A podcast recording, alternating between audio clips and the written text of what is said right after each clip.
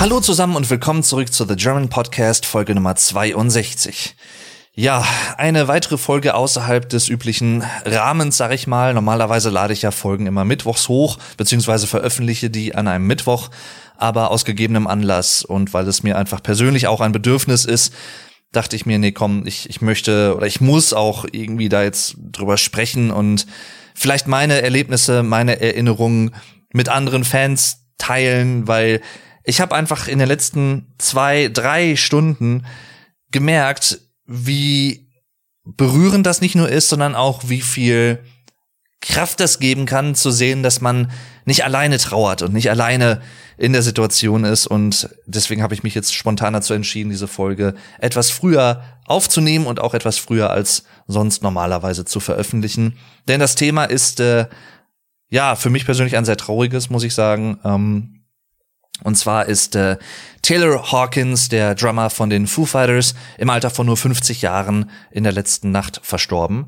Wir haben heute zum Zeitpunkt der Aufnahme den 26.03.2022. Er ist am 25.03. gestorben, und zwar in Kolumbien. Die Foo Fighters waren da für ein Festival gebucht und äh, vor dem Auftritt der Band ist er quasi tot im Hotelzimmer gefunden worden. Weitere Informationen habe ich nicht dazu. Ich bin auch kein Fan davon, sich an irgendwelchen wilden Spekulationen zu beteiligen, wie manche Leute das ja dann immer gerne machen. Ne? Dann wird ja sofort immer die Gerüchtekiste angeschmissen.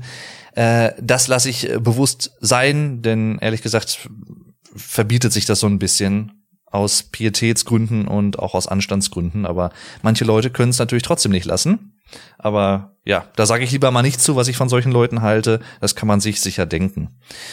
Jedenfalls, warum mache ich diese Folge jetzt auch außerhalb der Reihe? Weil ich muss wirklich sagen, Taylor Hawkins und die Foo Fighters sind nicht nur eine weitere Rockband für mich, die ich mag, sondern die Band und auch er natürlich als integraler Bestandteil der Band, die haben mich seit ich überlege gerade, 13, 14 Jahren mindestens bewusst und in vielen verschiedenen Momenten meines Lebens begleitet. Und sie haben sozusagen auch häufig, sehr häufig den Soundtrack zu meinem Leben geliefert. Das klingt immer so ein bisschen pathetisch, wenn man das so sagt, aber so ist es tatsächlich. Ich kann mich an viele schöne Momente erinnern, die mir so im Kopf geblieben sind. Nicht nur unbedingt, wo etwas Besonderes passiert ist, sondern auch, wo die Musik der Band in der Situation, wo ich gerade war, in dem Kontext perfekt gepasst hat. Dazu gleich noch ein bisschen mehr. Jedenfalls, ja, es ist mir einfach ein Bedürfnis, muss ich einfach mal so ganz ehrlich sagen, diese Folge jetzt zu machen und ähm, relativ unvorbereitet natürlich darüber zu sprechen. Ich kenne mich eigentlich relativ gut mit der Band aus, bin ja, wie gesagt, auch langjähriger großer Fan bis heute und werde einfach so ein bisschen darüber sprechen, welche Beziehung ich zur Band habe, zu Taylor Hawkins als Drummer, als Musiker, zur Band allgemein, zu der Musik, zu den Alben. Und äh, das ist so ein bisschen Inhalt dieser Folge. Deswegen ist sie natürlich auch Taylor Hawkins und seiner Familie, seinen Freunden, seiner Band gewidmet, allen Fans auch, die mit mir halt auch trauern, weil ja, ich, ich, ich könnte mir vorstellen, es ist für manche Leute, die das hier jetzt hören, vielleicht etwas merkwürdig weil ich persönlich habe Taylor nie persönlich kennengelernt. Ich habe ihn dreimal mit der Band live gesehen, 2011, 2015 und 2018. Und jedes dieser Konzerte, auch wenn zwei davon ja etwas gehandicapt waren, aber dazu auch gleich noch ein bisschen mehr. Jedes dieser Konzerte hat mich einfach von vorne bis hinten umgehauen und auch er am Schlagzeug und teilweise auch mit am Gesang hat mich immer stark beeindruckt, nicht nur in den Studioaufnahmen, sondern auch live. Und gerade wenn das live natürlich auch noch mal so beeindruckend ist, ist das noch mal ein ein wahres Zeichen des musikalischen Talents und der musikalischen Größe, die er hatte. Und ähm, ja, wie habe ich davon erfahren, dass er gestorben ist? Ich hatte eigentlich oder normalerweise habe ich mir den Wecker fürs Wochenende, wir haben heute einen Samstag, immer so für 10 Uhr gestellt, plus minus. Also das ist eigentlich immer so die Zeit, wo ich aufstehe. Und um kurz nach neun deutscher Zeit wurde ich wach. Manchmal ist das ja so irgendwie und guckte kurz auf mein Handy, der das gleichzeitig auch mein Wecker ist. Wie viel Uhr haben wir denn überhaupt, ne? Und ich sah nur so halb verschlafen eine Nachricht von Discord auf einem Discord-Server, wo ich drauf bin. wo ich habe nur den Namen des Links gelesen. Ich habe gar nicht mal gelesen, was das für ein Artikel war, der da geteilt wurde oder so, aber ich las nur Taylor Hawkins, Drummer von den Foo Fighters, tot mit 50 Jahren. Und ich dachte, habe ich das, dann habe ich die Augen richtig aufgerissen, dachte mir, habe ich das jetzt irgendwie falsch gelesen, so halb ne, trunken, schlaftrunken. Aber nein. Und dann, ähm, ja, da konnte ich dann auch nicht mehr, natürlich nicht mehr einschlafen und war einfach geschockt. Ich war wirklich geschockt, bin's bis jetzt auch noch. Ich, ich glaube, dass sowas verarbeitet man erst, ja, eine gewisse Zeit später. Ich glaube, das ist ganz normal, aber ich habe dann weitergeschaut, habe mir auch noch andere Newsseiten angeschaut, habe mir dann oder was ich dann, oder was man so immer dann macht, ne? Ich habe Taylor Hawkins gegoogelt und dann kam auch direkt von der Tagesschau, vom Spiegel, von vielen anderen großen Medien, auch in Deutschland, nicht nur in den USA, viele Massenmedien auch, Rolling Stone, viele andere Musikmagazine und alle haben das berichtet und ich dachte nur, ey, das, das kann doch nicht sein. Er war gerade im Februar war es, glaube ich, 50 Jahre alt geworden. Also das ist halt mal sowas von überhaupt kein Alter, um das Leben zu verlassen. Ich drück's mal so aus. Also vor allem, wenn ich so bedenke, seine Vorgeschichte 2001 war es, glaube ich, da lag er schon mal im Koma, weil er eine Heroinüberdosis genommen hatte. Damals war er noch, ja, den Drogen etwas zugeneigt als heute. Heute, ich glaube, er ist seit vielen Jahren, was das angeht, total clean. Jedenfalls, das alles erfährt man auch in der Dokumentation Back and Forth von 2011, wo die Band quasi dabei gefilmt wurde, wie sie ihr Album Wasting Light aufgenommen haben. Und zwar in Dave Grohls Garage und in Dave Grohls Haus. Das sollte so eine richtige Garagen, so ein Garage Rock Album werden. Das ist es auch geworden. Hat schon einen schönen, fetzigen, warmen, organischen Klang, weil es analog aufgenommen wurde. Aber wie gesagt, dazu komme ich gleich noch mehr. So ein bisschen zu den Alben der Band und so und was ich darüber denke. Jedenfalls, äh, ja, dann hatte ich weitergelesen und normalerweise ist dann so, dann bin ich aufgestanden, habe mich äh, bisschen frisch gemacht, Zähne geputzt und so und hab sofort Foo Fighters angemacht. Also das war auch so ein Reflex irgendwie. Ich habe sofort ne, die Musik der Foo Fighters dran gemacht und ja, so nach und nach habe ich es dann realisiert, wirklich so. Immer noch nicht so ganz, aber ne, anfänglich zumindest.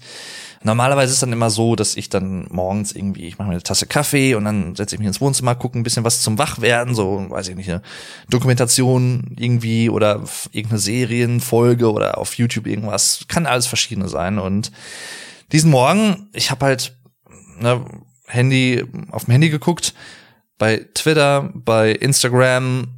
Ich habe letztendlich ohne, also ich habe die Zeit gar nicht mehr im Auge behalten. Ich habe einfach gescrollt. Ich habe in der Timeline, gerade bei Instagram auch, so viele bewegende Posts zu Taylor Hawkins gesehen von anderen Musikern, die man aus anderen großen Bands kennt, ne Guns N' Roses, Queen, also Brian May hat zum Beispiel was geschrieben, äh, Gene Simmons von Kiss, da waren so viele dabei. Matt Cameron, Soundgarden, also auch andere Grunge-Vertreter, denn Dave Grohl, der Frontmann von den Foo Fighters und äh, ja, Sänger, Gitarrist und auch Mastermind sozusagen. Das Brainchild sagt man ja im Englischen so.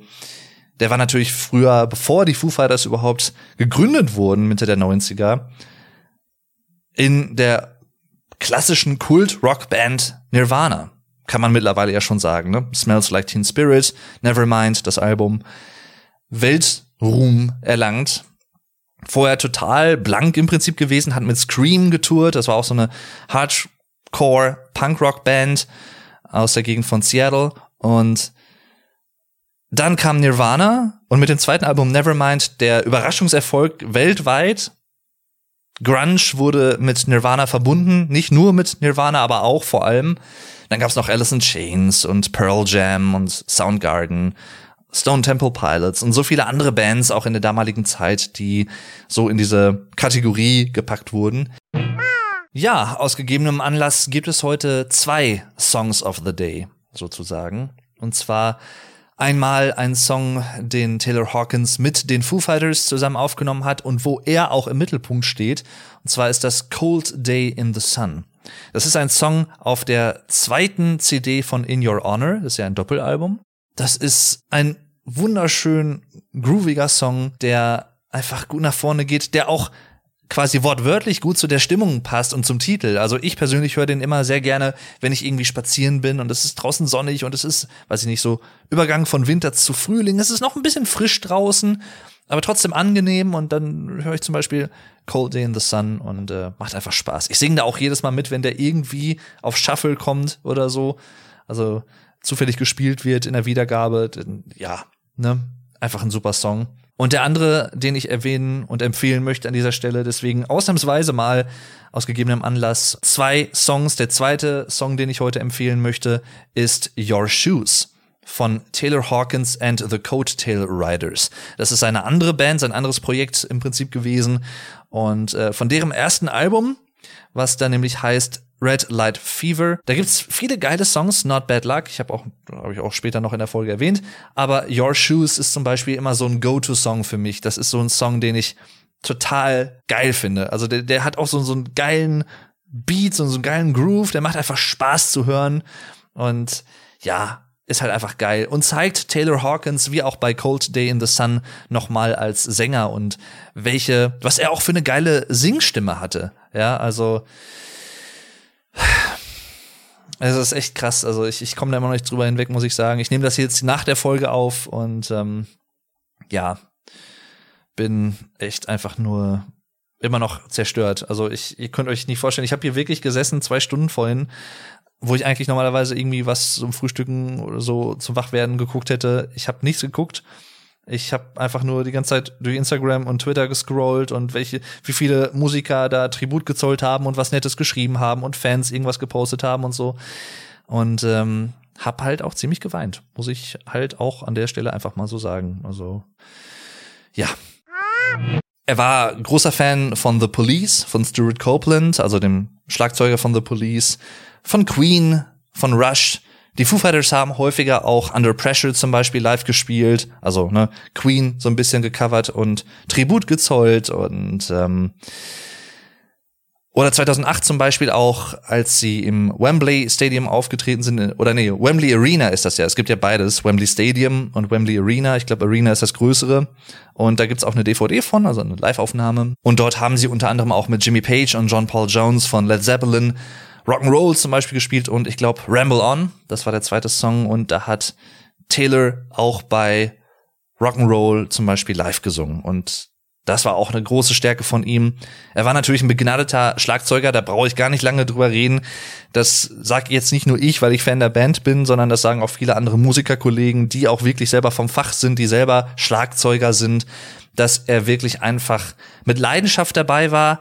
Und das hat man ihm auch nicht nur angehört, sondern ja, das hat man ihm auch angesehen, sage ich mal. Also Taylor Hawkins, wenn man ihn mal in einem Video zum Beispiel gesehen hat oder live, wie er Schlagzeug spielt, er hat halt auch gerade was seine Mimik angeht, immer sehr ja mit gefiebert und er war halt immer voll drin. Du hast das wirklich gemerkt. Also der hat halt gerade auch wenn er die Snare zum Beispiel ähm, angespielt hat, dann hast du immer so gesehen, wie er so ach, mit, mit dem Mund zum Beispiel so das im selben Moment gefühlt hat, quasi. Also es ist schwer zu beschreiben, man muss es eigentlich gesehen haben, aber ja, du hast halt gemerkt, das ist einfach, das war sein Leben.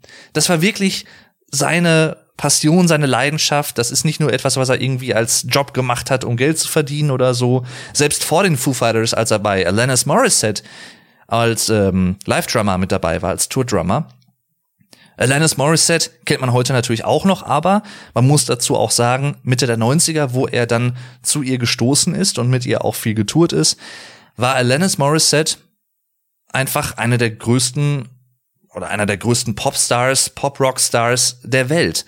Ja, also Jack Little Pill zum Beispiel, das Album hat sich multimillionenfach verkauft. Also das war wirklich, wirklich überall auf der Welt mega erfolgreich.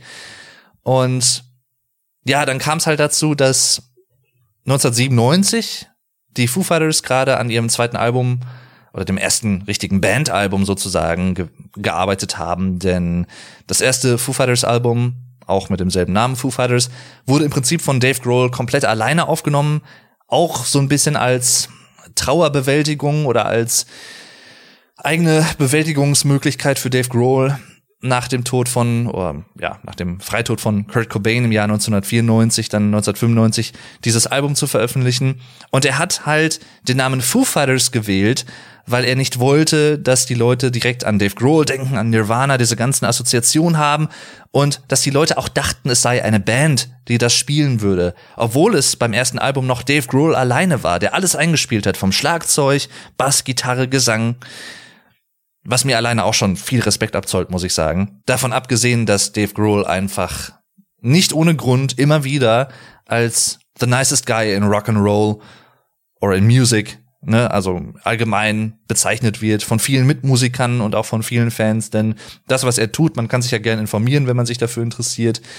Das, was er tut, getan hat, auch für andere Musiker, für Fans, die er teilweise auf die Bühne bei Konzerten geholt hat, um mit der Band Songs zu spielen Nanny Blushell zum Beispiel, das ist eine Britin, äh, neunjähriges oder zehnjähriges Mädchen, die halt großer Foo Fighters Fan ist. Mit ihr hat er sich zum Beispiel so ein Drum-Off geliefert, so eine Art, ja, Wettkampf im Prinzip, ne? Und sie hat natürlich gewonnen und sie durfte dann auch mit der Band zum Beispiel mal live auf der Bühne spielen und so. Und diese Good Guy Growl Momente sind einfach das, was diese Band auch für mich nochmal besonders gemacht hat und auch Dave Grohl ich habe das an anderer Stelle, glaube ich, schon mal erwähnt. Ich, wenn ich die Möglichkeit hätte, oder ich dürfte mir einen Musiker aussuchen, ich, drück's, drück's mal so aus, ich dürfte mir einen Musiker oder einen Promi aussuchen, im Allgemeinen sogar, mit dem ich wirklich einfach mal an der Bar, weiß ich nicht, ein Bier trinken würde, einfach mal ein bisschen, ein paar Minuten quatschen würde, Dave Grohl.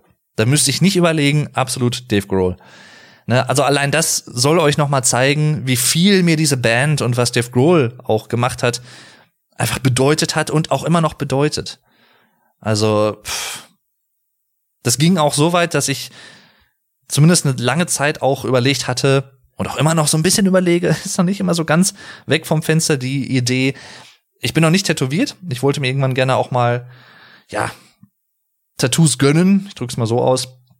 Und ich hatte überlegt, ob ich mir die vier Zeilen des Chorus von The Pretender zum Beispiel auf die beiden Unterarme tätowieren lassen würde. Also zwei Zeilen auf den einen Arm, zwei Zeilen auf den anderen Arm, weil dieser Song für mich einfach ein moderner Rock-Klassiker ist, der, glaube ich, auch den, im Englischen sagt man so, The Test of Time überstehen wird und bestehen wird.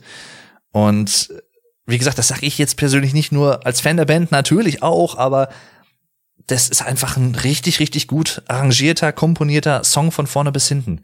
Das sagen auch viele andere. Also auch andere Produzenten zum Beispiel.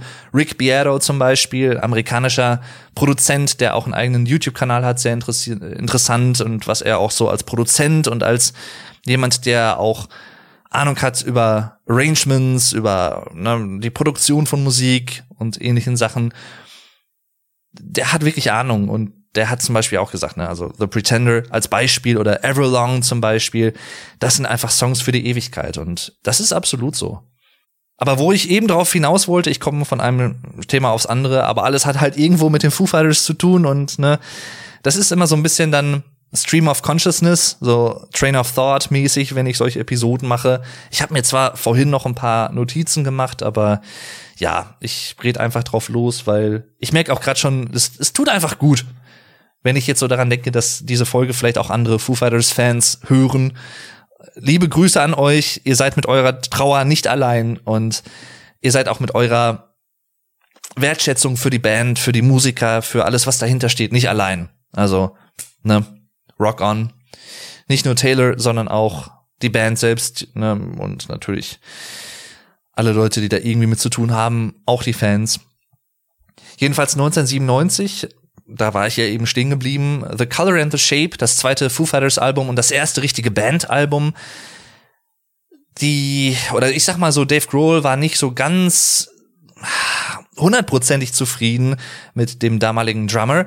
Es war jetzt nicht so, ich drücke das jetzt mal in meinen eigenen Worten aus, dass er total was gegen ihn hatte oder so, das jetzt nicht, aber er konnte nicht die Vision, die klangliche Vision Dave Grohls umsetzen, bei der Aufnahme des Albums, wie die Songs klingen sollten, auch gerade was das Schlagzeug anging, was dann zur Folge hatte, dass Dave Grohl, nachdem einige Schlagzeugspuren schon vom damaligen Schlagzeuger aufgenommen waren, selber nochmal neu manche Songs aufgenommen hat am Schlagzeug. Also Dave Grohl hat quasi nachträglich nochmal neue Drum-Spuren, Schlagzeugspuren aufgenommen. Und ähm, ja, es war eine interessante Situation, weil er trotzdem eigentlich wollte, weil er den damaligen Drummer halt auch mochte, natürlich, sonst wäre er nicht in der Band gewesen, dass er in der Band bleibt und dass er halt auch live mit denen zum Beispiel tourt und so, aber das hat dann natürlich auch nicht funktioniert, kann ich auch irgendwo verstehen. Und dann war die Band halt ohne Schlagzeuger und hatte auch im Laufe der Frühphase vor allem auch einige Besetzungswechsel nochmal, auch an der Gitarre zum Beispiel. Und ja, auch ein paar wirklich schwierige Momente, wo die Band auch schon mal kurz davor war, eventuell dann doch auch wieder den Vorhang fallen zu lassen und ne, aufzuhören. Und dann kam aber Taylor Hawkins, weil Alanis Morissette, soweit ich mich erinnere, hatte ihm gesagt, guck mal hier, ne, die Foo Fighters, Dave Grohl, man kennt sich ja so vielleicht auch ein bisschen in der Branche als Musiker, die suchen gerade nach einem Schlagzeuger. Versuch doch einfach mal, also bewirb dich doch einfach mal, spiele einfach mal vor. Und dann war es wohl so, dass Taylor Hawkins, so erzähle ich das jetzt aus meiner Erinnerung aus der Doku zum Beispiel, Back and Forth unter anderem. Und Taylor Hawkins war damals auch schon großer Fan vom ersten Foo Fighters Album und auch von Dave Grohl natürlich Nirvana und hat dann vorgespielt und Dave Grohl, so aus meiner Erinnerung zumindest, was auch Back and Forth, die Dokumentation unter anderem angeht, hat dann wohl auch gesagt, ja, aber Taylor, ne, so nach dem Motto, du tourst mit Alanis Morissette, das ist der größte Popstar der Welt. So. Und jetzt willst du bei einer kleinen, unbedeutenden Band namens Foo Fighters irgendwie mitmachen? Bist du dir da wirklich ganz sicher? Und Taylor hat dann aber gesagt, ja, ich bin mir sicher. Und so kam es dann dazu, dass Taylor Hawkins zwar nicht unbedingt oder ich glaube fast gar nicht auf The Color and the Shape zu hören ist am Schlagzeug, aber dann halt auch mit getourt hat danach direkt und auch beim dritten Album der Band There is Nothing Left to Lose direkt mit aufgenommen hat. Der erste Song, den die Band mit ihm aufgenommen hat, an den sich Taylor zumindest so erinnern konnte, war Aurora. Auch ein wunderschönes Lied. Übrigens ein sehr schönes Foo Fighters Album auch. Ich glaube persönlich, dass There is Nothing Left to Lose, das dritte Album, Anfang der 2000er rausgekommen, bei vielen Fans so ein bisschen oder nicht so häufig erwähnt wird, wenn es darum geht, ne, was sind deine Lieblings Foo Fighters Alben? Vielleicht auch deswegen, weil das Album im Vergleich zu vielen anderen oder fast allen anderen Alben der Band etwas ruhiger, etwas melancholischer ist in Teilen, etwas ja, im Englischen sagt man mellow. Ich weiß nicht, wie man es im Deutschen gut ausdrückt, aber so ein bisschen gediegener ist. Etwas gediegener. Ja, also etwas ruhiger im Ganzen, etwas zurückhaltender, aber trotzdem sehr, sehr gut und hat auch ein paar Kracher drauf, ne? Also Breakout zum Beispiel, Stacked Actors und solche Sachen. Learn to Fly natürlich, großer Hit der Band und eines meiner Lieblingslieder auch. Es ist trotzdem aber ein gutes Album von vorne bis hinten, also muss man einfach sagen. Soweit ich weiß, steht das One by One Album, was danach kam, nicht so hoch im Kurs, zumindest bei Dave Grohl, also innerhalb der Band meine ich jetzt. Aber Taylor Hawkins fand es, glaube ich, immer ziemlich gut. Und ich auch. Da gibt's auch einige richtig, richtig geile Songs drauf. Mit All My Life gibt's da auch so einen Live-Klassiker der Band, der einfach Stimmung macht. Du kannst halt vielleicht auch an, ne, auch die Foo Fighters haben manchmal bessere, schlechtere Tage und so, klar. Aber in ihren, ich sag mal, zweieinhalb Stunden Konzerten plus minus, die sie immer so spielen oder gespielt haben, immer wenn All My Life und kommt, dann ist Stimmung. Dann ist so oder so Stimmung. Auch wenn vorher vielleicht mal eine Ballade gespielt wurde oder irgendein neuer Song von einem Album auf einer neuen Tour, den die Fans noch nicht so kennen. Wenn dann All My Life gespielt wird, dann sind sie alle da. Dann, dann geht die Post ab. Und das kenne ich selber auch. Ne? Ich bin bei Konzerten da auch ziemlich abgegangen. Ähm, das ist auch so eine schöne Erinnerung, ja. Aber auch andere Songs. Ne? Times Like These ist zum Beispiel auch auf dem Album drauf. Disenchanted Lullaby finde ich auch so einen unterbewerteten Song, kann man eigentlich sagen. Und auch ein Song, den ich persönlich auch als Hidden Gem betrachte, als Deep Cut, wie auch immer man es nennen will, als Song, der vielleicht nicht so viel Beachtung erfährt, aber trotzdem ziemlich cool klingt. Comeback der letzte reguläre Song des Albums, der mit 7 Minuten 47 Sekunden auch einer der längsten Foo Fighters Songs ist und äh, einfach nur geil. Ich persönlich bin sowieso der Meinung, bevor ich gleich noch mal weiter auf einzelne Alben auch eingehe, um das schon mal vorab zu sagen, für mich persönlich sind alle Alben der Band sehr gelungen. Es gibt Abstufungen, das natürlich. Das ist bei jeder Band so, bei jedem Künstler irgendwo. Aber wenn ich das mal mit anderen Bands vergleiche und deren Output, ohne denen natürlich was Böses zu wollen, auch da gibt es natürlich viele, viele gute Sachen. Aber für mich persönlich haben die Foo Fighters bis heute noch nicht so wirklich ein in Anführungszeichen schlechtes Album veröffentlicht. Wer auch immer das natürlich immer beurteilen will, auch das ist immer so ein bisschen schwierig und sowieso immer subjektiv, klar, am Ende des Tages. Aber das nur so am Rande. Jedenfalls, so kam Taylor Hawkins zur Band. Und das habe ich auch in meinem Instagram-Post so formuliert, dass Taylor Hawkins, ich glaube, das kann man durchaus so sagen, er damals 1997 um den Dreh halt auch die Band mit gerettet hat, die Foo Fighters. Ich glaube, wenn man das wirklich mal so betrachtet und das alles mal so nachliest und auch ja recherchiert, ne, wie gesagt, Back and Forth, die Dokumentation, ich kann es wirklich sehr empfehlen, deswegen erwähne ich die immer wieder. Weil es da nicht nur um das Making of zu Wasting Light zum Album geht, sondern auch um die Bandgeschichte so ein bisschen. Und da sind noch einige, ja, harte Brocken dabei. Und er hat halt, also ich, ich drück's mal so aus, wenn Taylor Hawkins damals nicht zur Band gestoßen wäre und im Laufe der Tage, Wochen, wie auch immer, mit Dave Grohl so eine enge Bindung aufgebaut hätte, dann wären die Foo Fighters heute vielleicht gar nicht mehr existent und wir hätten so viele schöne Songs. Times Like These, Best of You, The Pretender und was weiß ich was alles. So viele. Die hätten wir wahrscheinlich alle nicht zu hören bekommen. Ist natürlich alles Mutmaßung, ist mir klar, aber ich glaube, das ist nicht unwahrscheinlich oder das kann man durchaus so behaupten, würde ich jetzt sagen. Und ich tue es an dieser Stelle einfach mal. Dass Taylor Hawkins ein begnadeter Musiker, ein Schlagzeuger in erster Linie, aber auch ein guter Sänger war, das haben nicht nur Fans live natürlich bei Konzerten gesehen, wie gesagt, das haben auch andere Musiker so immer wieder zum Ausdruck gebracht. Stuart Copeland, seines Zeichens natürlich auch eine Schlagzeuglegende, ne, ehemaliger Schlagzeuger von The Police unter anderem. Und auch, er hat auch mit Danny Carey zum Beispiel zusammen gejammt, also ne, Schlagzeuger von Tool. Chad Smith von den Red Hot Chili Peppers, der Schlagzeuger dieser Band, war auch ein sehr, sehr enger, guter Freund von Taylor Hawkins. Und ja, wie gesagt, all das zeigt, was er einfach für einen Eindruck bei vielen Leuten in verschiedener Art und Weise hinterlassen hat. Und ich war halt echt natürlich geschockt, bin ich immer noch, aber ich war auch total geflasht im positiven Sinne, wie viele Musiker aus anderen Bands, Fans auf der ganzen Welt über Social Media zum Beispiel Anteil genommen haben an diesen tragischen Verlust. Also ich habe wirklich, normalerweise gucke ich dann irgendwie ein, zwei Stunden morgens halt so ein bisschen was zum Wachwerden, wie gesagt. Ich habe einfach da gesessen, ich habe die ganze Zeit Tränen unterlaufen durch meine Timeline auf Instagram gescrollt und es kamen immer neue Posts dazu. Und auch jetzt gerade Billy Joe Armstrong zum Beispiel von Green Day, der Sänger und Gitarrist, hat auch was gepostet. Also krass. Also das, das hat mich einfach enorm berührt. Was ich auch sehr berührend fand, muss ich sagen, ist, dass das Festival in Kolumbien, wo die Foo Fighters ja wenig später hätten auftreten sollen, als die Nachricht dann ja die Leute dort erreicht hat und auch die Verantwortlichen, dass dort auf die Bühne zig Kerzen gebracht wurden und angezündet wurden als oder in Gedenken an Taylor Hawkins und natürlich auch an die Band selber und alle Angehörigen und Fans und das fand ich so eine große Geste. Das hat mir vorhin auch noch mal zusätzlich mal wieder eine Träne in die Augen getrieben. Ich höre mich jetzt gerade vielleicht noch auch etwas ja, wie soll ich sagen, jetzt nicht verschnupft oder so, aber ne, Nase vielleicht noch ein bisschen zu. Ähm, weil ich halt wirklich einfach vorhin da gesessen hab.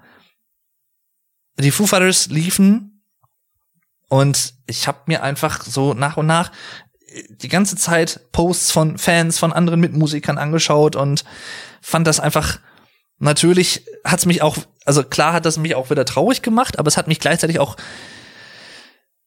beruhigt. Es ist ein komisches, ja, wie, wie beschreibt man das? Ich habe mich halt auch nicht alleine in meiner Trauer in dem Moment gefühlt, auch wenn ich natürlich hier alleine gerade in meiner Wohnung bin. Aber das hat mich einfach enorm mitgenommen und ja, fand ich auch wirklich schön, finde ich auch schön. Deswegen habe ich auch selber einen Post gemacht, weil ich einfach das Bedürfnis hatte, manchmal hat man das ja so, selber auch seine Bewunderung und seine Wertschätzung zum Ausdruck zu bringen. Deswegen diese Folge natürlich, wie gesagt, Rest in Peace, Taylor Hawkins, ihm gewidmet. Und äh, jetzt da etwas allgemeiner zu den Foo Fighters. Wie bin ich zur Band gekommen und was denke ich so über die Band, der, deren Alben, einige Songs, die vielleicht für mich ein bisschen herausstechen oder so. Einfach so mein persönlicher Take, kann man eigentlich sagen. Ich bin seit, ich habe mal überlegt, es müsste so 2009 rum vor allem gewesen sein, vielleicht auch na, spätestens 2008 oder so.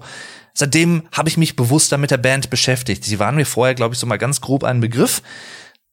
Um das für euch einzuordnen, 2008, 2009 war ich so 17, 18.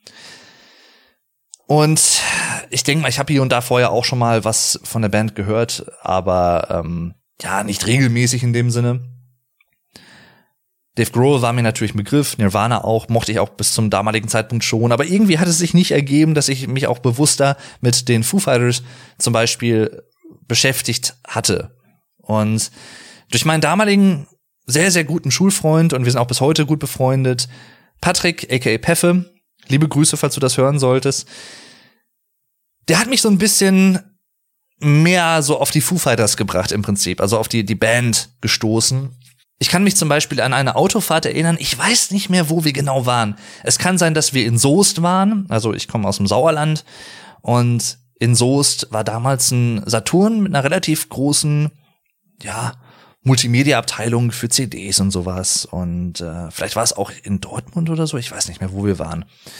Und da waren wir ab und zu schon mal auch und äh, oder ich halt auch zum Beispiel auch mit verschiedenen anderen Freunden oder auch mit der Familie und so. Und wir haben dann da zum Beispiel auch neue Alben gekauft, in Alben reingehört und sowas. Das gibt's in dem Sinne heute, glaube ich, gar nicht mehr so, weil halt kaum einer noch CDs kauft. Und ich weiß, dass wir auf dem Rückweg waren. Wir sind über die Autobahn gefahren und hatten dann im CD-Player sozusagen das neueste Greatest Hits Album der Foo Fighters laufen.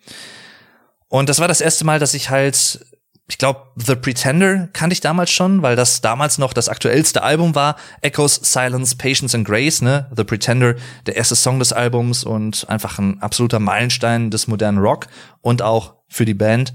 Großer Hit gewesen. Und durch dieses Greatest Hits, was natürlich auch die gesamte oder die Vorgeschichte der Band bis zu dem Zeitpunkt auch reflektiert hat, mit ein, zwei neuen Songs auch, die auch wirklich echt gut sind, wie ich finde. Da habe ich dann zum Beispiel erstmal, also zum ersten Mal, glaube ich, so wirklich Everlong gehört und Times Like These und das Ganze halt bewusst wahrgenommen und war, ich will jetzt nicht sagen schockverliebt, aber ich war halt wirklich schon nachhaltig davon beeindruckt und das hat mir einfach total gefallen und dann habe ich mich auch selber mehr mit der Band beschäftigt und mich reingehört, durch die Alben gehört und so bin ich Fan der Band geworden und habe mich dann natürlich auch über Dave Grohl informiert und ne, diese Connection zu Queens of the Stone Age, Nirvana und Probot gab es ja auch noch Anfang der 2000er so ein Metal-Projekt zum Beispiel unter anderem mit Lemmy Kilmister von Motorhead. Auch sehr, sehr cool. Shake Your Blood. Kleiner Geheimtipp an dieser Stelle. Und ja, da war es um mich geschehen. Da war es wirklich um mich geschehen. Ich habe mir Echo Silence, Patience and Grace besorgt. Ich habe es gekauft und hab's einfach rauf und runter gehört und war auch beeindruckt, muss ich sagen, bin ich auch bis heute von der künstlerischen Vielfalt und der kreativen Verspieltheit des Albums. Denn das hat halt nicht nur so härtere Momente wie bei The Pretender zum Beispiel, sondern auch wirklich sowas wie Come Alive, was ein wunderschönes Lied ist. Eines der unterbewertetsten Lieder von den Foo Fighters, wie ich finde. Sehr akustisch, aber halt auch geht zum Ende hin, baut's noch mal an ordentlich Stimmung auf und wird noch mal härter und hat halt so, es kulminiert in so einem schönen Moment. In manchen Songs gibt's das ja, ich vergleiche das immer ganz gerne, falls ihr The Matrix kennt, den Film.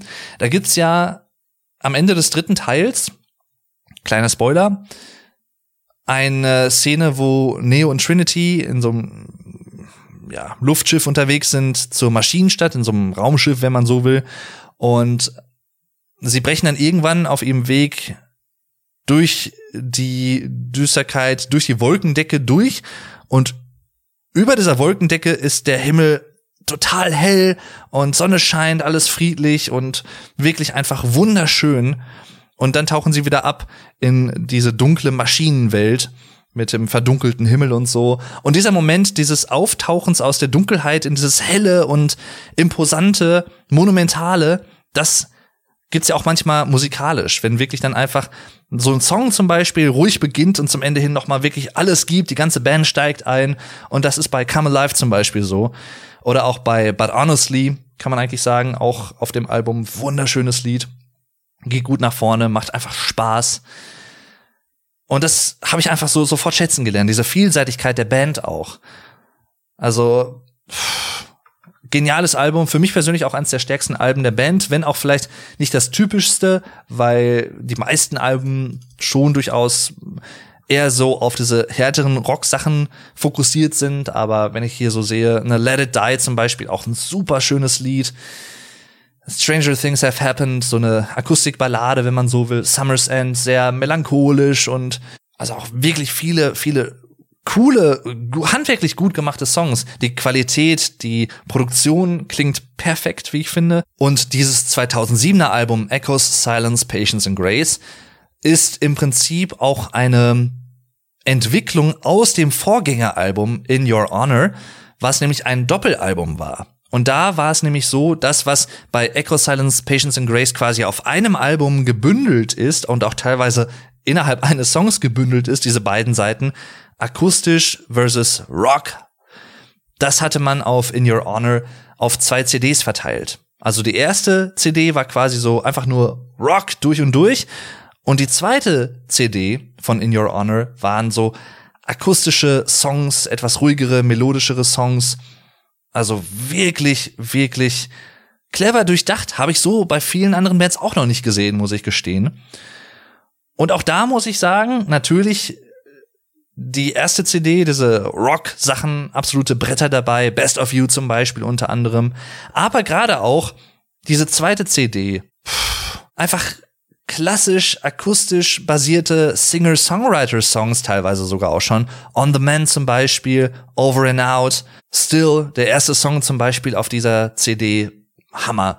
Another Round hat mich immer sehr mitgenommen. Einfach sehr berührend und hat mich auch in vielen Phasen meines Lebens auch begleitet und ich bin ja manchmal so jemand, der Musik vor allem auch stimmungsabhängig hört. Also mit stimmungsabhängig meine ich nicht nur, wie ich selber drauf bin, sondern auch, wie die Stimmung außerhalb ist, in meiner Umwelt. Also ich habe so ein paar Standardalben für gewisse Jahreszeiten.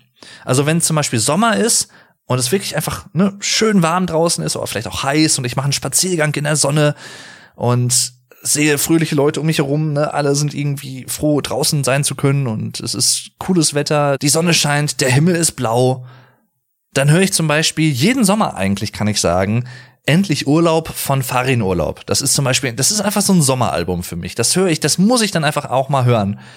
Und auch im Herbst gibt's sowas zum Beispiel, sowas wie Damnation von Opeth zum Beispiel, ist so ein typisches Herbst-Winter-Album, sag ich mal. Und ich würde sagen, diese zweite CD von In Your Honor mit diesen ganzen eher akustischeren Songs ist für mich persönlich auch so ein Album so zwischen so Spätsommer, würde ich vielleicht sogar sagen zwischen Sommer und Herbst. Also das sind einfach so Songs, die kann ich gut hören, wenn irgendwie Sonnenuntergang ist, ich gehe spazieren oder so. Das passt einfach perfekt, diese Stimmung. Gerade auch Still zum Beispiel, der erste Song auf dieser CD, der, der drückt das für mich so aus und der unterstreicht das auch. Und dann sind für mich quasi die Welt und die Musik, also das, was ich über meine Sinne wahrnehme, so im Einklang. Und das ist, gibt mir ein schönes Gefühl, sag ich mal. Und ja, das klang jetzt vielleicht etwas pathetisch, ist mir aber sowas von egal, ganz ehrlich. Es ist einfach so. Ich bin einfach jemand, der sehr musikbegeistert ist. Ich könnte ohne Musik nicht leben. Musik ist mein Leben tatsächlich und bedeutet mir einfach enorm viel. Deswegen rede ich da auch ganz gerne mal etwas ausschweifender drüber. Da müsst ihr einfach durch. Es tut mir nicht leid. Es ist so. Vielleicht geht's aber euch auch so. Ich weiß es ja nicht. Auf der ersten CD beziehungsweise im ersten Teil dieses Albums gibt es zum Beispiel auch No Way Back. Das ist auch so ein unterbewerteter Foo Fighters Song, der vielleicht manchmal so ein bisschen vergessen wird. Sie haben ihn zwar auch 2008 live in Wembley live gespielt, also live live gespielt, ne? Doppelt live hält besser. Und das ist so ein energetischer Song, der mich persönlich auch immer motiviert. Ich weiß zum Beispiel, ich glaube 2018 war es zum Beispiel so, da hatte ich ein Bewerbungsgespräch in einem Café hier bei mir in der Stadt und auf einen damaligen Ausbildungsplatz. Ist nichts geworden, aber ist auch nicht weiter schlimm in dem speziellen Fall. Jedenfalls auf dem Weg dahin habe ich zum Beispiel No Way Back gehört. Das ist einfach so, ne? There's no way back from here. So, das ist und dann dieses nach vorne peitschende, diese, dieser Groove, der auch natürlich durch das Schlagzeug Taylor Hawkins sehr forciert wird, ne? Dieses tighte Schlagzeugspiel, auch zum Ende des Songs noch mal hin, mit so ein paar kleinen Patterns, so, so, so Schlagzeugrhythmen, die dann noch mal ja, besonders hervorstechen. Einfach richtig, richtig geil. Oder auch bei Best of You zum Beispiel in der Bridge kann man eigentlich sagen. Das hat er einfach perfekt beherrscht. Und das hat mir immer noch mal so ein, so ein Schub extra Energie gegeben und so ein bisschen, ne, so mich auch noch mal eingestimmt oder ich habe mich selber eingestimmt im Sinne von, ja, du gehst jetzt dahin, du weißt nicht, was dich jetzt erwartet, es gibt keinen Weg zurück, aber I don't care, ne? There's no way back from here, but I don't care, heißt es ja im Song. Und dieses But I don't care, das hat mich einfach noch mal so es klingt doof, wenn man das so sagt, ich weiß, aber so ist es halt. Das hat mich einfach noch mal so ein bisschen beflügelt, sag ich mal so. Nee, du gehst jetzt rein, du tust dein Bestes, was du kannst, ne? Giving the best of you sozusagen auch. Also das sind so Songs, die ich in solchen Situationen zum Beispiel auch häufiger schon mal gehört habe und so. Und Times Like These zum Beispiel, wenn ich besonders fröhlich war, aber auch wenn ich besonders traurig war, das ist auch, wie, wie ich finde, ganz ehrlich, moderner Rockklassiker. Times Like These wird auch noch in 20, 30, 40 Jahren gespielt werden. Das ist so ein genialer Song, der mich auch immer sehr berührt hat. Also den, den konnte ich hören, wenn ich traurig war, wenn ich fröhlich war. Ich habe ihn vorhin auch häufig gehört. Weil das auch, dieser Song verknüpft im Prinzip alles oder führt so ein bisschen diese Fäden zusammen, finde ich, und verbindet Fans auch miteinander in ihren eigenen Lebenssituationen und Lebenslagen, ob es eine Hochzeit ist oder eine Beerdigung oder was auch immer, ne, schönes, trauriges, das ist das Leben. Es gibt beides und es gibt auch viele Schattierungen dazwischen. Und Times Like These ist für mich halt immer so ein Song, der passt halt in so viele Situationen und ist sehr allgemein. Und dann könnte man denken, dadurch halt vielleicht nicht so gut, weil oder was weiß ich, nicht so, so ausdrucksstark und so relevant, weil ne, er ist halt so allgemein, kann auf vieles angewandt werden oder interpretiert werden in vieler Hinsicht, vielerlei Hinsicht. Oder weil er so allgemein ist oder allgemein verstanden werden kann, kann er in vielerlei Hinsicht interpretiert werden und ist deswegen vielleicht nicht so stark. Aber genau das ist für mich die Stärke dieses Liedes und ähnlicher Lieder zum Beispiel. Also Walk zum Beispiel, ne, der letzte Song auf Wasting Light. Pff, auch dieses Lied, ich kann mich dran erinnern, fällt mir gerade so ein, hatte ich mir nicht aufgeschrieben, aber ich weiß nicht, ob Silvester war oder so. Nee, ich glaube, das war nicht Silvester, das muss irgendwie im Sommer auch gewesen sein, kurz nachdem ich glaube, das Album kam irgendwie im April 2011 raus oder so, habe ich in Erinnerung. Irgendwie so Frühling war schon ein bisschen warm mittlerweile in Deutschland und ich war bei einem Kumpel auch. Liebe Grüße an Markus. Und damals haben wir halt häufig auch im Freundeskreis hier aus der Stadt zusammen bei ihm gegrillt und ja, ich hatte es halt nicht weit nach Hause, so irgendwie ein, zwei Kilometer, die bin ich halt dann gelaufen und oder teilweise war es auch so, da war's, war ich glaube ich auch noch auf irgendeiner anderen Feier oder so. Ich weiß nicht, war das sogar die Abi-Feier von mir oder so? Nee, oder eine Stufenfeier müsste es gewesen sein, eine der letzten Stufenfeiern. Ich habe 2011 Abi gemacht im Juni, Anfang Juni, da war das Album schon draußen und ich glaube, wir haben vorher noch mal irgendwie eine Stufenfeier oder sowas gehabt. Und ich kann mich daran erinnern, dass ich irgendwie um vier Uhr oder fünf Uhr morgens deutscher Zeit nach Hause gegangen bin. Die Sonne ging auf die Vögel waren am Zwitschern, es war wirklich so friedlich, kein Verkehr, also die Straßen waren leer gefegt, kein Mensch auf der Straße. Und ich lief daher, ging nach Hause. Ein Stück weit war ich, glaube ich, mit einem Freund gegangen und der äh, musste dann abbiegen, weil er dann halt da schon wohnte und ich musste noch ein paar Meter weitergehen, paar hundert Meter oder Kilometer oder keine Ahnung, wie viel es war. Und ich habe dann Musik gehört, wie ich das dann meistens so mache, wenn ich alleine unterwegs bin. Und dann habe ich unter anderem Walk gehört. Und ich kann mich dran erinnern, dass ich auf der Straße zum Beispiel einfach halt auch so ein bisschen so mitgetrommelt habe, so Air Drumming betrieben habe oder auch Air Guitar und sowas. Das mache ich selber halt häufig. Ich habe zum Beispiel vorhin, just vor der Aufnahme, auch noch so ein, zwei weitere Foo Fighters Songs wieder gehört und automatisch reflexmäßig, ohne dass ich selber bewusst wahrgenommen habe, habe ich angefangen mitzutrommeln.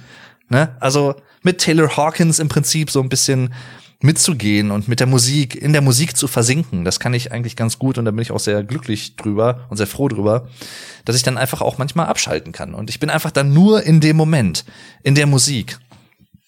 Und das ist für mich auch etwas, was um mal allgemeiner kurz zu sprechen, was Musik als Kunstform für mich so bedeutsam macht, ist, dass sie sie in so viele Arten und Weisen passt, in so viele Lebenssituationen, den Soundtrack zu so vielen Leben bieten kann, wenngleich die Leben so verschieden sind und die Situationen so verschieden und die, die Hintergründe ne, und die Kontexte und der eine versteht die Lyrics so, der eine versteht sie ganz anders und all das, da gibt's kein richtig und kein falsch. Und es muss auch nicht immer deckungsgleich damit sein, wie der Textschreiber sozusagen oder so, oder der, der Lyricist, wie man im Englischen sagt. Wie die Person das in erster Linie im Kopf hatte, als sie diese Lyrics, diesen Songtext geschrieben hat. Denn der Songtext selber, sobald der Song veröffentlicht ist und auch die Musik natürlich, die sind dann irgendwann einfach Public Domain. Natürlich nicht im rechtlichen Sinne, das ist meine ich nicht, aber im Sinne von, der Song ist dann draußen, dann wird er live gespielt. So ein Song hat ja verschiedene Stadien. Also wenn man sich das so mal vorstellt, wie so eine Metamorphose bei Insekten, also bei Schmetterlingen zum Beispiel, Larve, Verpuppung, Kokon und sowas alles. Und das gibt's bei Musik ja auch. Ne? Irgendwann hat ein Musiker eine Idee zu einem Song, dann komponiert er diesen Song, dann wird er aufgenommen, dann wird er veröffentlicht auf dem Album oder als Single oder wie auch immer, dann wird er live gespielt und dann ist er irgendwann Teil von so vielen Menschen, die diesen Song gehört haben, auf so viele verschiedene Arten und Weisen. Und manchmal schafft es Musik halt auch, ein, ein Leben konstant mit zu bereichern. Und das ist bei mir definitiv mit vielen Bands der Fall, aber auch vor allem auch mit den Foo Fighters. Manchmal ist es ja auch so, dass man jemandem dankbar ist und derjenige weiß eigentlich gar nichts von seinem Glück in Anführungszeichen. Und so ist es bei mir tatsächlich auch mit den Foo Fighters, denn nicht nur das, was sie mir persönlich musikalisch gegeben haben natürlich, aber an meinem ersten Tag in der Uni, das war so Kennenlernwoche. Ich kannte niemanden. Ich kam aus dem Sauerland, habe in Paderborn studiert und das ganze Foyer der Uni war voll mit Erstsemestern, mit neuen Studenten zig Leute, die in zig verschiedene Räume mussten, wo sie nicht wussten, wo sie überhaupt hin mussten und wer überhaupt und sowieso und hast du nicht gesehen. Alle komplett lost. Durcheinander.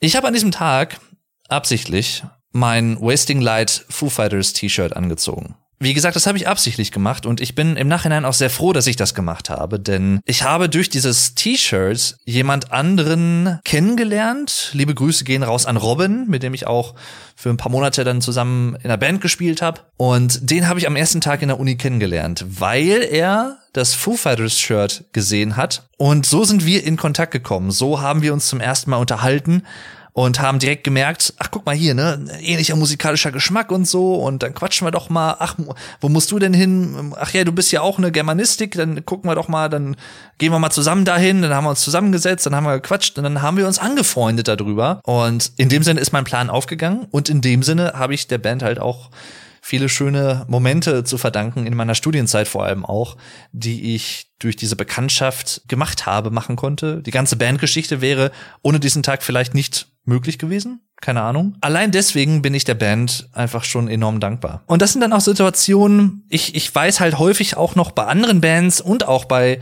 Dave Grohl und seinen Kollegen, wo ich welche Songs in welchen Situationen gehört habe. Und das sind manchmal auch wirklich ich sag mal in Anführungszeichen, vergleichsweise nichtige Situationen, wo es aber einfach perfekt passte. Ich kann mich dran erinnern, 2014 war das, als das Album Sonic Highways veröffentlicht wurde, der Nachfolger von Wasting Light.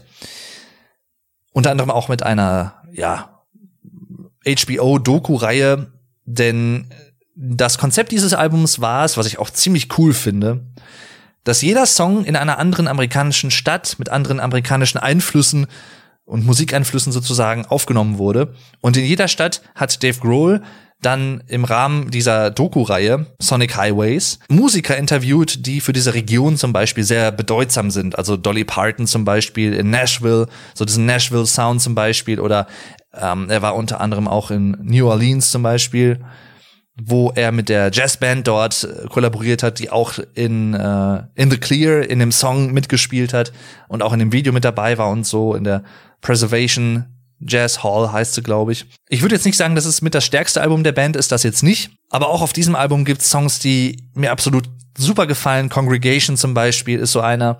Also Something from Nothing ist halt auch so der erste Song des Albums. Erzählt halt so diese Geschichte, ne, wie aus dem Nichts etwas entstehen kann, sowas wie Kunst, Musik. Und auf einmal ist es da. Keiner weiß so richtig, wie der kreative Prozess funktioniert und wie manche Leute auf Ideen kommen.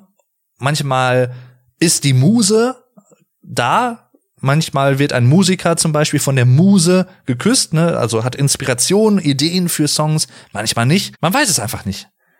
Aber das ist halt auch Teil der Magie von Musik. Ich trifft jetzt hier gerade ein bisschen allgemeiner in ein Love Letter, in einen Liebesbrief hinsichtlich Musik ab, aber ich werde irgendwann auch noch mal eine allgemeine Folge zu, zum Thema Musik aufnehmen. Aber da die Foo Fighters für mich, wie gesagt, so eine herausragende Band einfach sind, muss ich das einfach auch hier noch mal kurz sagen und gesagt haben. So. Vielleicht seht ihr das ja auch so, ich weiß es nicht. Jedenfalls 2014 Sonic Highways. Ich kann mich dran erinnern, da habe ich in Paderborn noch studiert und da war ich, glaube ich, von hier zu Hause aus dem Sauerland wieder nach Paderborn gefahren. Das war wahrscheinlich dann irgendwie Samstag, Sonntag oder so.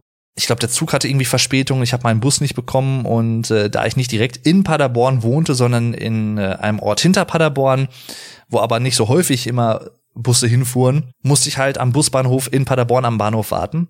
Und ich weiß zum Beispiel, das war halt irgendwann später am Abend, das war schon relativ dunkel.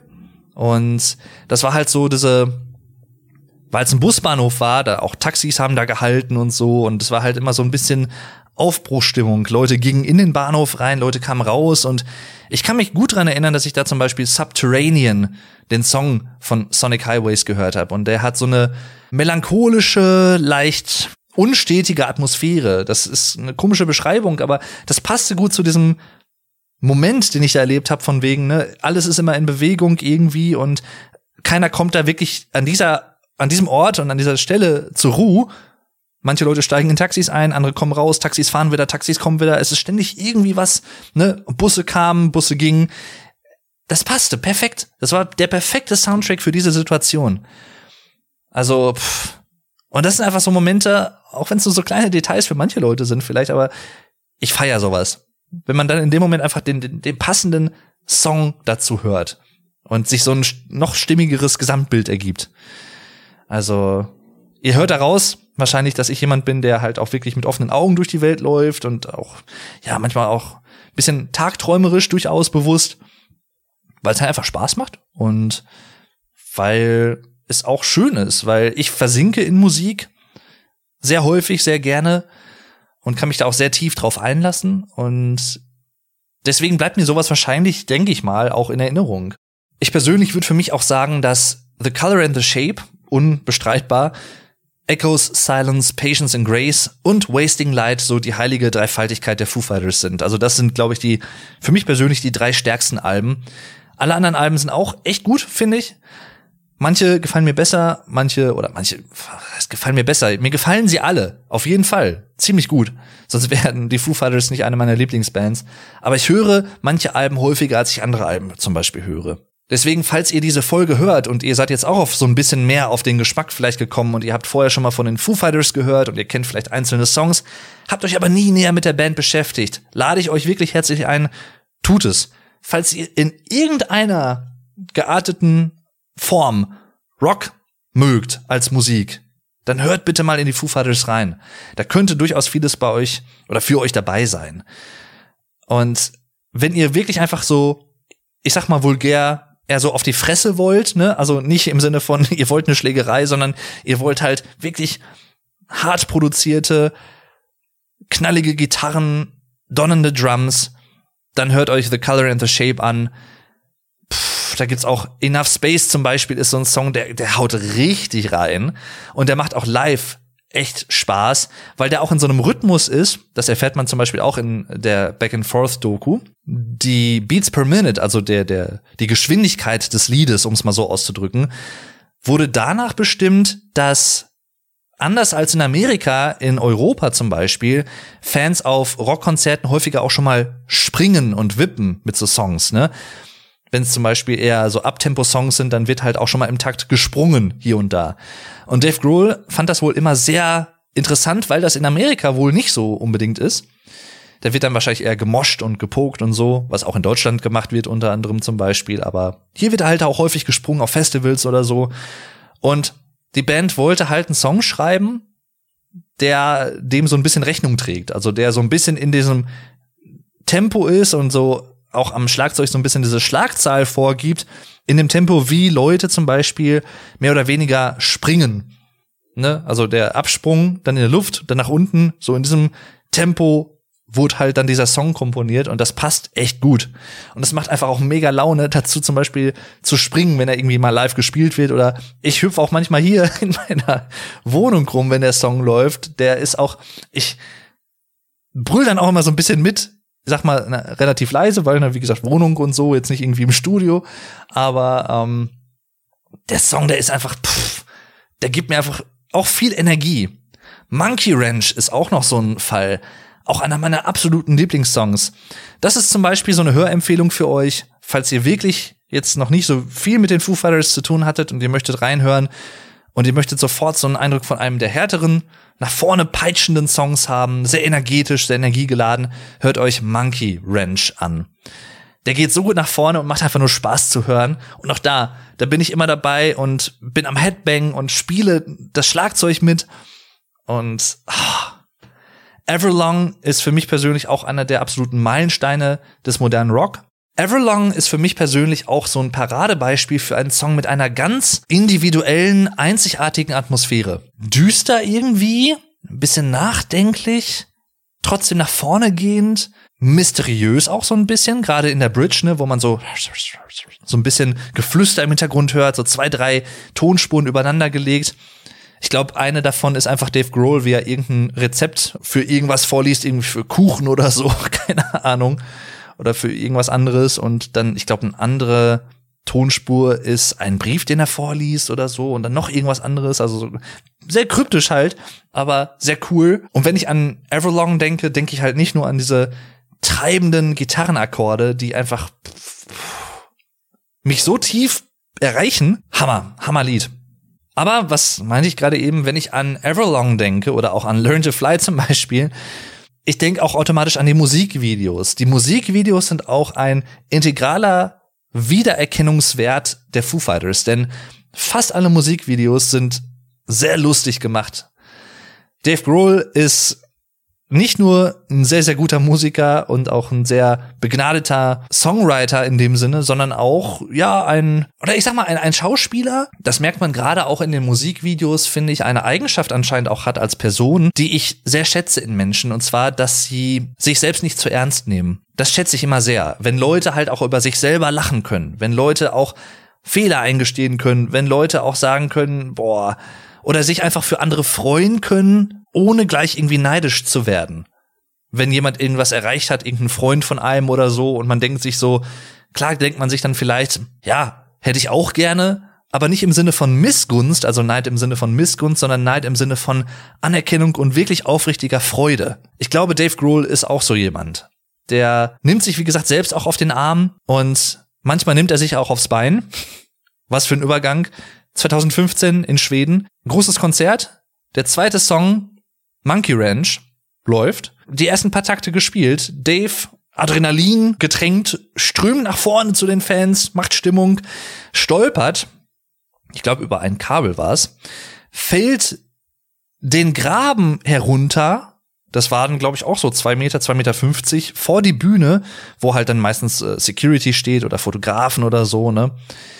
Und das war halt so ein ähm, Stadionkonzert, halt ein großes und kommt auf, will wieder aufstehen und fällt sofort wieder hin, weil er sich seinen Knöchel gebrochen hat. Und er verlangt nach einem Mikrofon. Die Band hat es nicht sofort mitbekommen, weil, wie gesagt, das war halt so ein Höhenunterschied und so. Und auf einmal war er irgendwie weg und die dachten wahrscheinlich, ach, dann kommt er halt wieder hoch oder so. Und dann, ja, lag er da. Die Band hatte kurz aufgehört zu spielen, kam nach vorne an die Bühne, haben ihn da unten gesehen.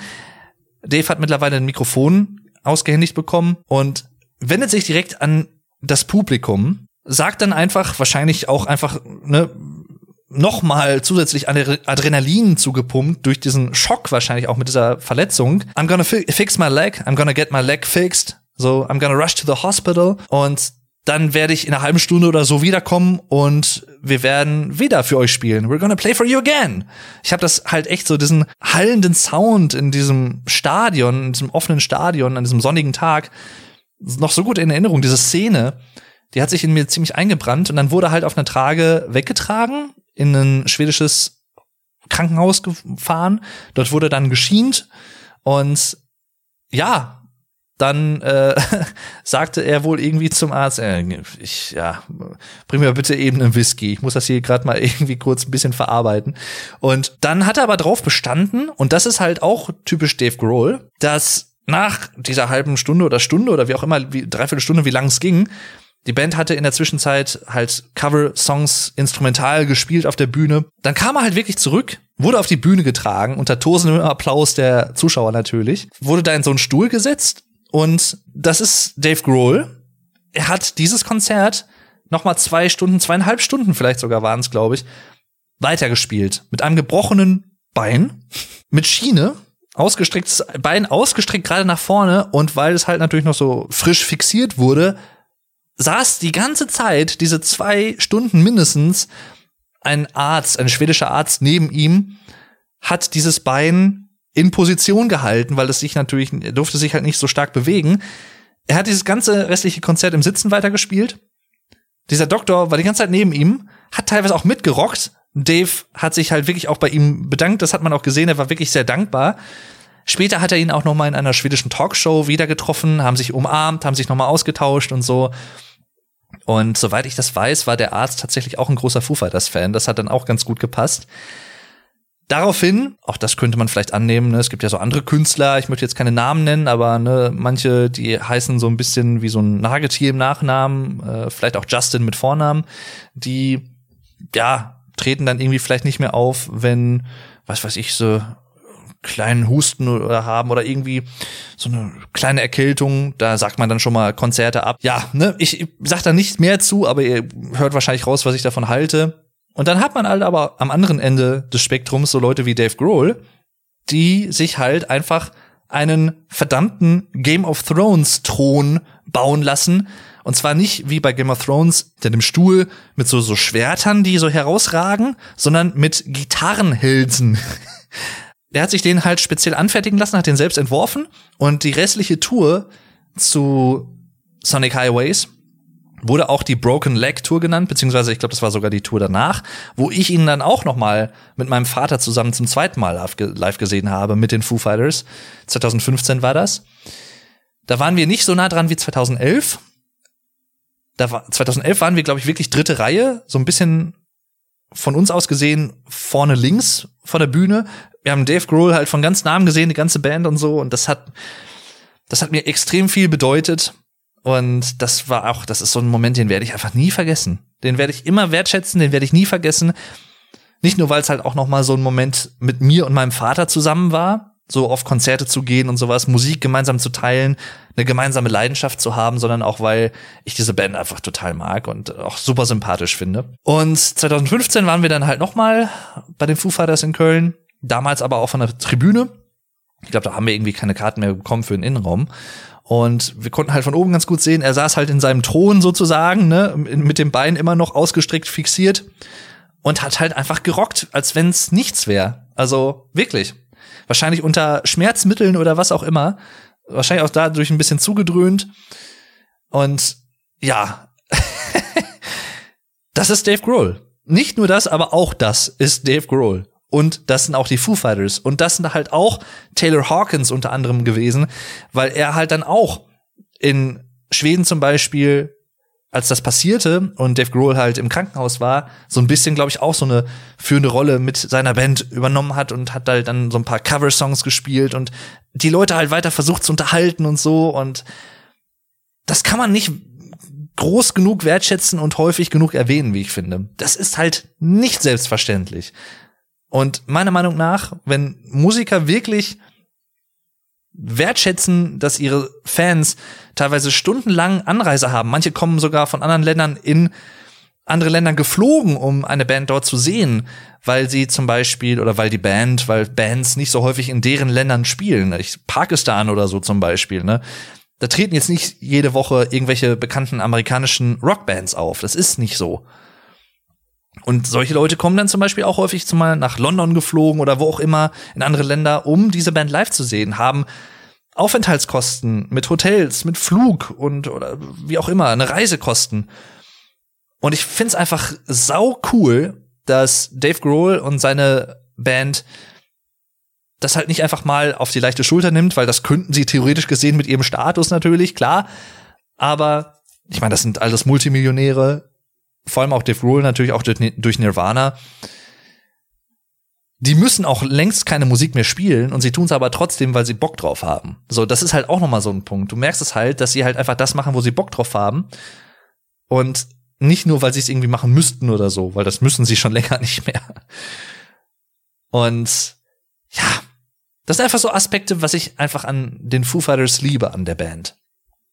Also 2018 habe ich die Foo Fighters dann zum dritten und bisher letzten Mal live gesehen bei Rock am Ring als Headliner.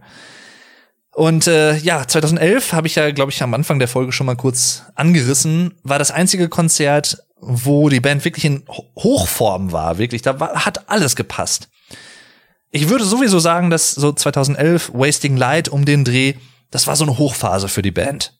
2018 Rock am Ring, Dave war etwas heiser, weil er sich wohl bei seiner Tochter angesteckt hatte, äh, so ein bisschen Erkältung und so und konnte irgendwann halt auch nicht mehr wirklich singen. Dann ist Taylor Hawkins so ein bisschen eingesprungen und auch die Band selber hat dann äh, so ein paar Textzeilen gesungen, wo Dave halt dann einfach stimmlich dann nicht mehr konnte. Aber auch da, Dave Grohl hat er nicht irgendwie gesagt, nö, ich trete nicht auf, mm -mm, nee, ich bin ein bisschen heiser oder so. Nein, Dave Grohl tritt trotzdem auf. Dave Grohl singt sich die Kehle aus dem Hals. Da muss man natürlich sagen, er ist auf, ich glaube, auf dem linken Ohr so gut wie taub tatsächlich hat einen starken Hörschaden, ne, durch die ganze Zeit auf der Bühne, teilweise halt auch keine In-Ears getragen. Ist jetzt auch nicht das Allerschlauste, muss man sagen, aber ne, ist halt Dave, Dave Grohl, muss er halt wissen. Er ist auch kein ausgebildeter Sänger oder so, das hört man auch direkt, wenn man ihn hört. Also er, er, er kreischt sich teilweise wirklich die Kehle aus dem Hals, aber kann halt auch trotzdem sehr melodisch, sehr ruhig teilweise singen und so. Der hat eine große Bandbreite tatsächlich aber hat halt keine in dem Sinne Gesangsausbildung, soweit ich das weiß. Und ja, singt halt einfach so mit voller Inbrunst und äh, ich könnte mir vorstellen, dass seine Stimmbänder da auch schon relativ in Mitleidenschaft gezogen wurden im Laufe der Jahre. Seine Stimme ist ja auch, wenn man das vergleicht, mit den 90ern, Ende 90er, Anfang 2000er zu heute auch ein bisschen tiefer geworden. Das hat vielleicht auch einfach mit dem Alter zu tun, aber ich denke auch, ja, das ist halt auch so diese Belastung durch dieses ständige Touren. Denn die Foo Fighters sind auch so eine Band, die machen keine Pause. Die haben, glaube ich, noch nie wirklich eine längere Pause gemacht.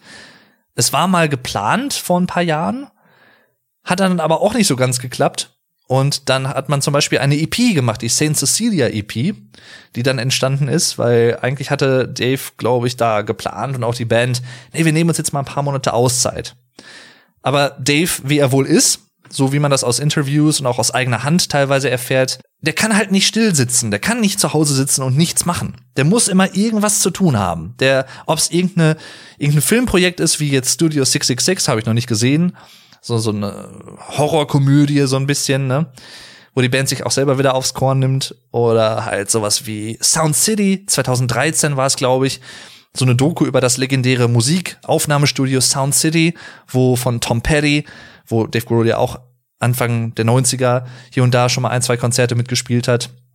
Und auch ein Angebot hatte von Tom Petty, der ja auch ein Weltstar war. Leider auch mittlerweile nicht mehr unter uns, auch ein großartiger Musiker. Tom Petty hatte ihm damals angeboten, Teil der Band Tom Petty and the Heartbreakers zu werden, weil er Dave Grohl halt auch schätzte und so. Und Dave Grohl hat überlegt, hat dann aber abgelehnt zugunsten der Foo Fighters, weil er selber halt auch Musik machen wollte.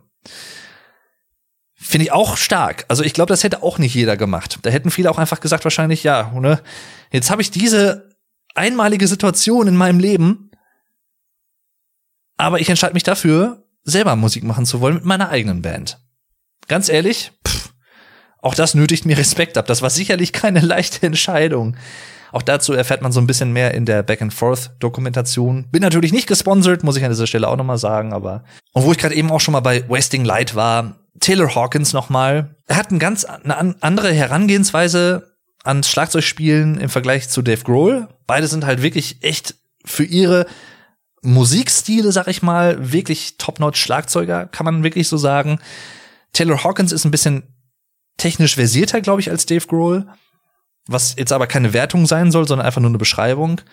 Und man hört zum Beispiel auch, dass er sehr auch von Neil Peart, dem ehemaligen Schlagzeuger von Rush, lebt leider mittlerweile auch nicht mehr, sehr stark beeinflusst war im Song Rope. Das ist der zweite Song auf Wasting Light, wo gerade im Chorus so dieses dieses Hi-Hat-Pattern, das ist halt sehr an Neil Peart angelehnt, finde ich. Und ich persönlich muss auch Rope einfach mal herausstellen, denn es ist ein, wenn ich mich jetzt nicht täusche, ein Vierviertel-Song, der aber nicht Standard Vierviertelmäßig klingt, sondern durch das Schlagzeug und diesen Schlagzeug-Groove, der so ein bisschen versetzt klingt, halt trotzdem interessant. Also eine super coole Idee. Und was diesen Song auszeichnet, auch auszeichnet, ist, dass Taylor Hawkins zwei, drei kurze Schlagzeugsoli innerhalb des Songs spielt in der Bridge. Richtig geil. Also, und da habe ich, den habe ich nämlich eben vor der Aufnahme hier gehört. Und ja, wenn ich mich dabei gefilmt hätte, hättet ihr mich gesehen, wie ich halt einfach dazu Air Drumming betreibe. Aber mal aufs Allerheftigste. ja, ich habe dabei, glaube ich, irgendwann auch schon mal eine Tasse Kaffee oder so vor mir umgeschmissen, aber so be it. Das passiert dann halt, ne? Muss ich mit leben. Oder auch der erste Song des Albums Bridge Burning, der auch den kann ich euch auch sehr empfehlen. Der geht gut nach vorne, hat eine geile Energie. Puh. Der Anfang, ne? Wenn die Band einsetzt und Taylor Hawkins, das ist schnelle Snare-Getrommel. Ich drück's mal etwas, ja, allgemeiner aus. Pff, boah, Alter. das macht so Bock, das zu hören. Das ist so energiegeladen einfach. Das, das, das, ist so wie wenn du auf einmal so Vollgas gibst. Also, boah, das haut richtig rein. Richtig geil. Also wirklich. Geniales Album von vorne bis hinten. Wasting Light. Kann ich euch wirklich sehr empfehlen. Auch als Einstiegsalbum für die Foo Fighters. White Limo zum Beispiel ist auch noch so ein Song, der einfach gut nach vorne geht. Walk, habe ich eben schon erwähnt. Hammer. Auch sehr motivierender und aufbauender Song. So Learning to Walk Again zum Beispiel, ne? Heißt es ja ja unter anderem. So wenn du hinfällst, raff dich wieder auf. Es ist, das ist es wert. So nach dem Motto. Und ja, hat mir in vielen auch etwas traurigeren Momenten auch schon mal durchaus Kraft gespendet und ähm, fand ich cool. Finde ich bis heute cool. Kommen mir gerade fast die Tränen, weil ich so an ein, zwei, nur weil ich diesen Song jetzt erwähnt habe. Ähm, ja, auch das erste Album der Band, ne? Das hat so, so diesen typischen Demo-Charakter halt, auch weil die Produktion halt sehr ungeschliffen ist. Good Grief ist zum Beispiel auch so ein unterbewerteter Song. I'll Stick Around natürlich. This is a Call. So die ersten kleineren Hits der Band. Big Me, so ein schöner Sing-Along-Song. Aber auch dann die späteren Alben Concrete and Gold mit Run zum Beispiel. Run ist auch so ein, oh, der geht auch gut ab. Auch das Musikvideo, auch da wieder, ist einfach nur herrlich ne, die, die Band als ja Senioren im Altenheim, die rebellisch gegen die bösen Altenpfleger, die die da so ein bisschen mobben quasi aufbegehren. Also allein diese Idee, das ist so geil. Das Musikvideo ist so cool. Das müsst ihr euch wirklich mal angucken. Run von den Foo Fighters. Und auch das aktuelle Album Medicine at Midnight was eigentlich, glaube ich, schon 2020 ursprünglich erscheinen sollte, aber durch die Pandemie dann nochmal verschoben wurde, Anfang 2021 herausgekommen. Ich, ich bin ehrlich, also sowohl Sonic Highways, Concrete and Gold als auch Medicine at Midnight sind nicht die stärksten Alben der Band für mich persönlich, sind aber trotzdem gute Alben. Da gibt's auch auf allen Alben, die ich gerade genannt habe, auch wirklich starke Songs. Dirty Water zum Beispiel fällt mir noch ein auf Concrete and Gold. Das war auch richtig, richtig geil zum Beispiel. Oder auch bei Medicine at Midnight, ne? Making a Fire, der erste Song, nimmt mich immer mit. Cloud Spotter war lange oder ist auch immer wieder ein Ohrwurm, den ich äh, ja in regelmäßigen Abständen habe. Der hat halt, das ist so, so, so ein Dance, Disco-Rock-Album, kann man eigentlich fast sagen. So ein bisschen Let's Dance, David Bowie inspiriert. Und das hört man auch raus. Und in dem Sinne hat es halt auch ein Alleinstellungsmerkmal, was ich halt auch cool finde. Die Band hat halt ihren Sound, aber sie versucht, glaube ich, trotzdem mit jedem Album was Neues zu erschaffen und eine neue Herangehensweise zu haben. Ne, wie gesagt, Wasting Light, alles wird nur bei Dave Grohl in der Garage aufgenommen mit Butch Vig, mit dem ehemaligen Nirvana Nevermind Produzenten. Und alles nur analog. Was heißt das? Das sagt man jetzt so schnell, aber das hat eine große Auswirkung, denn wenn man auf Tape aufnimmt, also analog, dann kannst du nicht wie heutzutage das eigentlich fast immer üblich ist, im digitalen Bereich mit Pro Tools oder Logic oder Cubase oder anderen Musikbearbeitungsprogrammen und Software Sachen fixen, so, ne, was heute im ja, modernen Pop häufig zu hören ist, Autotune zum Beispiel oder ähnliche Sachen. Das kannst du da nicht fixen. Bei analog oder analogen Aufnahmen, um es mal so auszudrücken, muss der Künstler halt wirklich einfach gut sein und auch gut performen, gut spielen, damit es auch gut klingt. Da kannst du nicht irgendwie Tonhöhen abändern hinterher oder so. Das geht nicht. Ja, du, da, da musst du einfach tight spielen. Und allein auch durch diesen analogen Aufnahmeprozess hat dieses Album auch einen sehr warmen Klang, aber gleichzeitig auch druckvoll und rotzig, so ein bisschen halt Garagenrock. Das hört man raus. Es ist trotzdem natürlich hochwertig produziert, klar, aber es hat halt trotzdem, finde ich, so diesen Garagenflair, das ist äh, rohe so ein bisschen auch noch dabei und das finde ich richtig geil. Also auch ausgefeilte so Gitarrenarrangements, weil die Band hat ja seit Wasting Light im Prinzip wieder offiziell mit Pat Smear, der wieder der Band beigetreten ist und vorher auch schon mal Mitglied war, dann rausgegangen ist. Übrigens sehr interessant, ich glaube, das war war das bei der ah, ich glaube, bei einem Konzert in New York auf so einem Vordach von so einer, was, Radio City Music Hall oder so. Da hat die Band halt live gespielt, Everlong. Unter anderem und vorher halt auch schon zwei, drei Songs. Pat Smear stand noch als Gitarrist auf der Bühne. Dann sollte Everlong gespielt werden, hat vorher ein, Pat Smear hat vorher ins Mikrofon vor sich gesprochen. Das war das letzte Konzert mit mir, ne, mit der Band. Und ich übergebe jetzt live an Franz Stahl, war es, glaube ich. Also Franz Stahl, deutscher Name äh, der Gitarrist, der dann für ihn quasi Bandmitglied geworden ist. Und die haben halt sich dann quasi abgeklatscht, live auf der Bühne. Und dann war halt Pat raus und Franz Stahl war halt dann drin. Fand ich auch eine sehr geile Aktion, muss ich sagen. Ja, kann man auch mal machen, ne? Und Pat Smear ist ja sowieso auch so ein, so ein Humorbolzen. wenn man das so sieht in vielen Videos und Interviews und so, der ist immer, oder auch wie er auf der Band abgeht und so, immer mittanzt und so und geil. Also macht einfach Spaß, Pat Smear auch so zu sehen, wie er live spielt. Und äh, ja, dadurch, dass die Band halt dann ab Wasting Light im Prinzip auch drei Gitarristen hatten, hatte man auch arrangement-technisch mehr Möglichkeiten hier und da, zum Beispiel, ne, so im Stereospektrum auch Gitarrenlinien abzumischen, dass links zum Beispiel eine Leadgitarre zu hören ist, äh, rechts eine andere, die halt vielleicht noch was anderes spielt, in der Mitte dann halt die Rhythmusgitarre oder wie auch immer. Das hört man in vielen Songs auf Wasting Light sehr gut, wie ich finde, vor allem. Also gerade auch bei ähm, die Rosemary zum Beispiel hört man das. These Days ist auch so ein absolutes Highlight für mich persönlich, der Foo Fighters ja, ich könnte jetzt noch stundenlang über die Band sprechen, aber angesichts der Zeit komme ich, glaube ich, so langsam mal zum Ende. Ja, jetzt ist natürlich die, die Frage, steht jetzt im Raum, wie geht's mit der Band weiter? Wie gesagt, alles, was ich jetzt erzähle, ist Stand, was haben wir jetzt? 13.58 Uhr am 26.03.2022 deutscher Zeit. Ich habe keine Ahnung, ob es mit der Band weitergeht. Ich hoffe es inständig, aber ich kann es auch absolut verstehen, wenn Dave Grohl und seine Kumpanen sagen, nee, komm, Taylor Hawkins war seit fast 25 Jahren ein so wichtiger Bestandteil der Band. Der hat auch viele Sachen hier und da mitkomponiert, mitgesungen. Cold Day in the Sun zum Beispiel, ne? Habe ich ja vorhin auch schon erwähnt. In meiner Song of the Day Empfehlung. Was für ein geiles Lied. Macht einfach Spaß zu hören. So.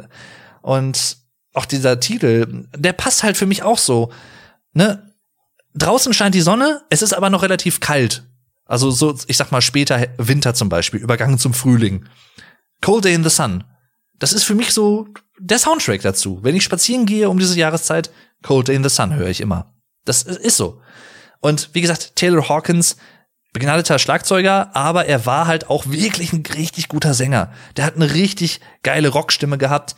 Hier und da ja auch so ein paar Queen-Sachen noch, auch live mit den Foo Fighters gecovert und so. Chevy Metal hat er ja auch noch als Band gehabt, ähm, zum Beispiel als Coverband, unter anderem auch mit Dave Grohl, wo sie sowas wie My Sharona zum Beispiel von The Neck gecovert haben und so. Er hatte zum Beispiel auch noch eine andere Band, Taylor Hawkins and the Coattail Riders.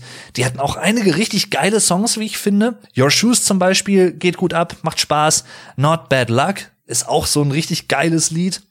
Dann hat er auch solo im Prinzip so ein paar Sachen gemacht. Range Rover Bitch heißt ein Lied, was er, ja, ich glaube, vor zwei, drei Jahren oder so gemacht hat. Geht auch gut ab, macht Spaß, hat einen guten Groove einfach. Also er hat halt ein Ohr gehabt für groovige Rhythmen und Songs, die einfach interessant auch klingen. Also da kann man ihm wirklich nicht genug Tribut zollen. Und äh, das war mehr oder weniger halt auch so der Anlass dieser Folge, wie gesagt. Ich könnte noch einiges weiteres, wie gesagt, erwähnen, aber ich glaube, das sollte es jetzt erstmal sein. Rest in Peace, Taylor Hawkins. Ich bin gespannt, wie es mit der Band, ob es mit der Band weitergeht. Dave Grohl hat ja in vielen Interviews gesagt, auch weil er und Taylor Hawkins ja Best Buddies waren, also Bros im Prinzip, wirklich eine sehr enge Bindung hatten, dass er eigentlich nicht vorhat, die Band irgendwann überhaupt mal zu Grabe zu tragen, also weil das halt einfach sein Baby ist, sein Lebenswerk, neben Nirvana natürlich und so, aber die Foo Fighters sind halt so sein Leben. Und das verstehe ich durchaus. Und ich weiß aber nicht, es ist schwierig, Taylor Hawkins halt auch zu ersetzen, weil er halt wirklich einen ganz eigenen Klang und eine ganz eigene Art, Schlagzeug zu spielen, auch eingebracht hat, also einen eigenen Stil, weil das ist ja auch das, ne? So, du kannst halt einen Song haben und dieser Song wird von zehn verschiedenen Schlagzeugern gespielt. Der Song bleibt der gleiche. Und ich sag mal, die, die Hauptbestandteile bleiben auch vielleicht die gleichen. Das Arrangement bleibt gleich. Aber jeder Schlagzeuger hat ein eigenes Rhythmusgefühl und nimmt halt Sachen auch noch mal anders auf. Oder halt spielt auch noch mal Sachen anders, ne? Jetzt kriege ich hier gerade die Benachrichtigung von meinem PC, dass der Speicherplatz frei, äh, knapp wird, deswegen halte ich mich jetzt kurz. Ich hoffe, dass die Band weitermacht, kann es aber auch absolut verstehen, falls sie es nicht möchte. Vielen lieben Dank fürs Zuhören. Ich hoffe, euch hat diese Folge auch gefallen als andere Foo Fighters Fans, die das hier vielleicht gehört haben. Wie gesagt, ihr seid mit eurer Trauer und euren Gedanken und eurer Wertschätzung für die Band bei weitem nicht alleine. Liebe Grüße an euch alle, liebe Grüße an die Band natürlich auch in dem Sinne und äh, Rest in Peace, Ruhe in Frieden, Taylor Hawkins. Vielen Dank fürs Zuhören, macht's gut und tschüss, bis zum nächsten Mal. Euer Dave.